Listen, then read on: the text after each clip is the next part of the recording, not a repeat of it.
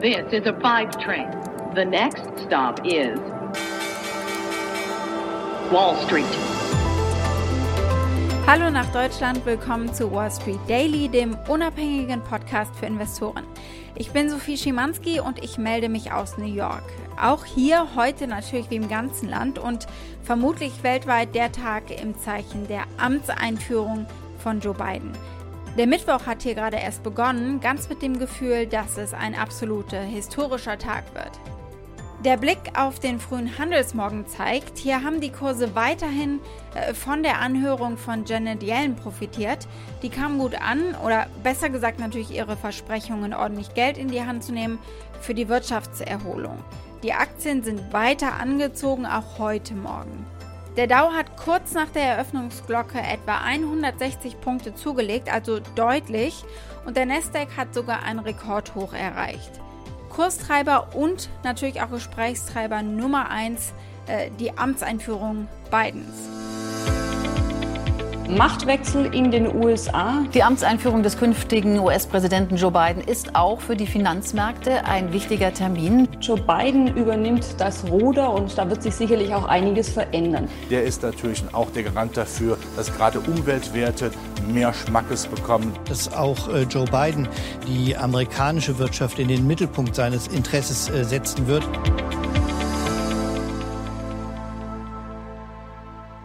Schauen wir auf die einzelnen Themen für heute. Wir gucken auf die Marktsektoren, die besonders profitieren werden von einer beiden Präsidentschaft. Wir schauen auf General Motors und Microsoft, die gehen nämlich eine Partnerschaft ein, die sehr spannend ist.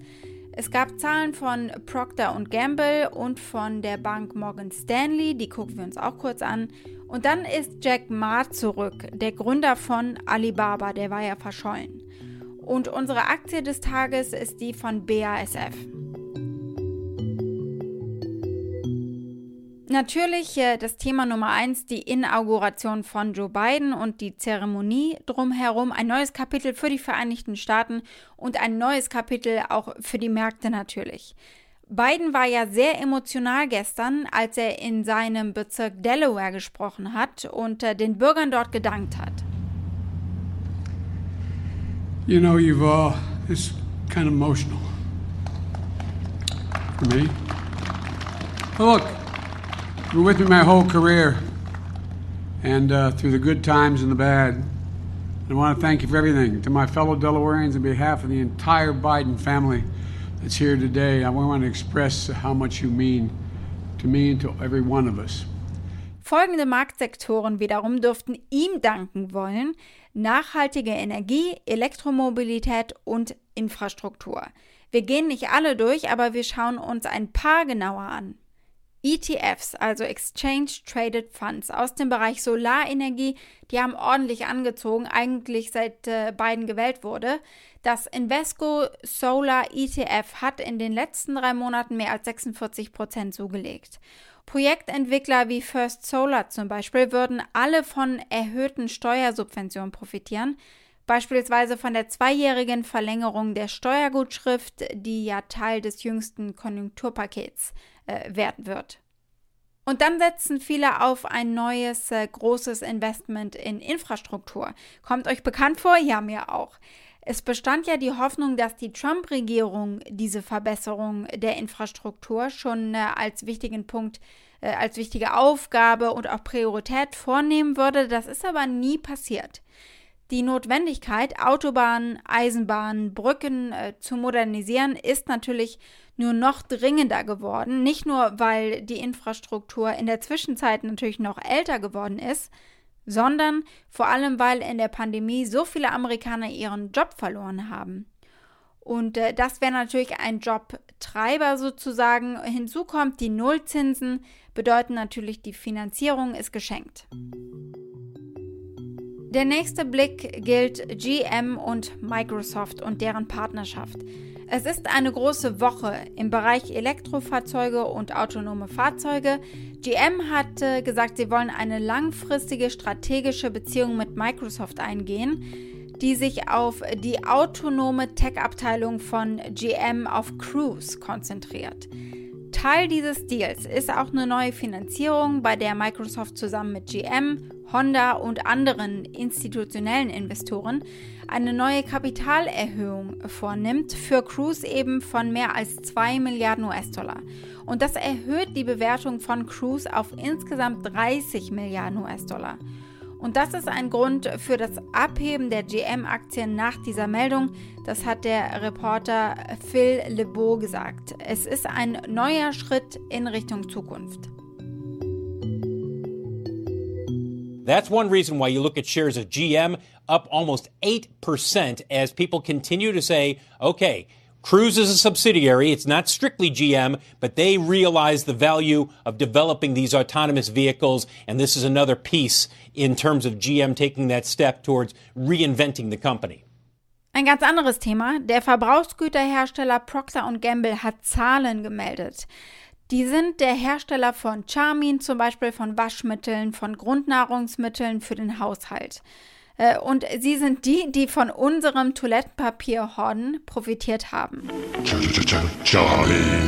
Die Zahlen sind besser ausgefallen als erwartet. Der Konzern hat einen Gewinn gemeldet von einem Dollar 64 Cent pro Aktie. Und Analysten hatten weniger erwartet, 1,50 Dollar in etwa. Und sie haben auch die Aussicht auf die kommenden Quartale angehoben. Also es wird noch besser, sagt Procter Gamble. Sie erwarten, dass der organische Umsatz im Geschäftsjahr 2021 um bis zu 6% steigen wird. Darüber hinaus rechnet Procter Gamble im laufenden Geschäftsjahr mit einer Dividendenausschüttung von etwa 8 Milliarden US-Dollar. Und das Unternehmen will ebenfalls mehr Aktien zurückkaufen in Zukunft. Insgesamt plant äh, Procter Gamble in diesem Geschäftsjahr so rund 18 Milliarden US-Dollar an Anteilseigner zurückzugeben. Für ein angenehm sauberes Gefühl. Jack Ma ist zurück, der Gründer des chinesischen E-Commerce-Riesens Alibaba. Darüber wollen wir als nächstes reden. Jack Ma ist das erste Mal seit fast drei Monaten aufgetaucht.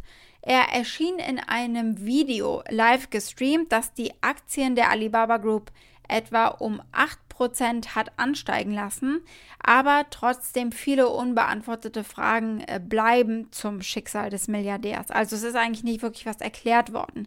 Das Video ist etwa eine Minute lang. Ich habe es bei der South China Morning Post gefunden und er sitzt darin vor einer gemusterten Wand und einem Regal mit äh, Büchern und Blumen. Vielleicht ist es sein Büro. 更不会缺席。今天我们大家虽然在天南海北，Anlass des Videos ist eine jährliche Veranstaltung, die Lehrern gewidmet ist. In diesem Video ist zu sehen, wie Jack Ma seine Grundschule in seiner Heimatstadt Hangzhou besucht. Es gab endlose Spekulationen äh, darüber, wo Jack Ma sich aufhält und wie es eigentlich um ihn steht und äh, seinen Stand bei der Regierung von Präsident Xi. Die Aufsichtsbehörden hatten äh, seinen Zahlungsanbieter Ant angewiesen, Änderungen im Geschäftsmodell vorzunehmen und sie hatten eine kartellrechtliche Untersuchung von Alibaba eingeleitet. Und diese Schritte sind direkt gefolgt auf eine Rede hin von Jack Ma im Oktober, in der er ziemlich auf Krawall gebürstet war und Aufsichtsbehörden und äh, die alten Männer der globalen Bankengemeinschaft äh, scharf kritisiert hat. Ma hat jetzt in diesem Video diese Konfrontation mit Peking nicht thematisiert. Gucken wir noch auf ein weiteres Unternehmen, äh, das von seinem vierten Quartal berichtet hat, die Bank Morgan Stanley. Und Morgan Stanley hat äh, den letzten Bankenquartalsbericht zum vergangenen Quartal abgeliefert und damit etwas beendet, das eigentlich eine ganz gute Bankenberichtssaison war. JP Morgan und Goldman Sachs haben ja wirklich stark abgeliefert, Wells Fargo und Citigroup waren eher auf der schwächeren Seite. Morgan Stanley hat im vierten Quartal äh, Gewinn und umsatzmäßig etwas erzielt, das die Erwartungen der Analysten übertroffen hat. Sie haben eine Gewinnsteigerung von 51 äh, Prozent erzielt und äh, der Umsatz lag über 2 Milliarden US-Dollar über der Schätzung. Morgan Stanley hat jetzt äh, inzwischen das größte Vermögensverwaltungsgeschäft unter den sechs größten US-Banken und dieses Geschäft haben sie extra nochmal ausgebaut durch äh, die Akquisition von der Plattform eTrade. Und äh, das vierte Quartal war jetzt eben das erste Quartal, in dem eTrade integriert war. Und dieser ausgebaute Bereich profitiert natürlich extra nochmal von der Aktivität an den Märkten, also es war genau der richtige Schritt. Eine Reporterin des Wall Street Journals hat auf CNBC gesagt, wie folgenschwer diese Übernahme für Morgan Stanley war und was sie eben verändert hat. What does that mean for Morgan Stanley? This will make Morgan Stanley the biggest wealth manager in the world. They're going to have $3 trillion of assets. Unsere Aktie des Tages ist das weltweit größte Chemieunternehmen BASF. Und die Aktie kennt seit Oktober eigentlich nur eine Richtung, nämlich nach oben. Und sie haben gerade vorläufige Zahlen für ihr vergangenes Quartal gemeldet. Es war ein besser als erwartetes Ergebnis dank einer anziehenden Nachfrage nach Kunststoffen. BASF geht davon aus, dass das bereinigte Ergebnis vor Zinsen und Steuern in den drei Monaten bis Dezember auf 1,1 Milliarden Euro angestiegen ist. Das ist mehr als im Vorjahreszeitraum und auch mehr als Analysten das erwartet hatten. Und dieser optimistische Bericht der BASF deutet darauf hin, dass sich die chemische Industrie insgesamt offenbar erholt hat. Wall Street. Und damit war es das für heute mit Wall Street Daily. Danke fürs Zuhören. Schreibt mir gerne, was euch interessiert, welches Unternehmen oder welche Aktie ich mir genauer anschauen soll. Und das meldet ihr mir dann einfach oder meldet auch gerne eine Sprachnachricht an wall-street-daily at mediapioneer.com. Und damit wünsche ich euch einen schönen Abend und freue mich auf euch morgen. Eure Sophie.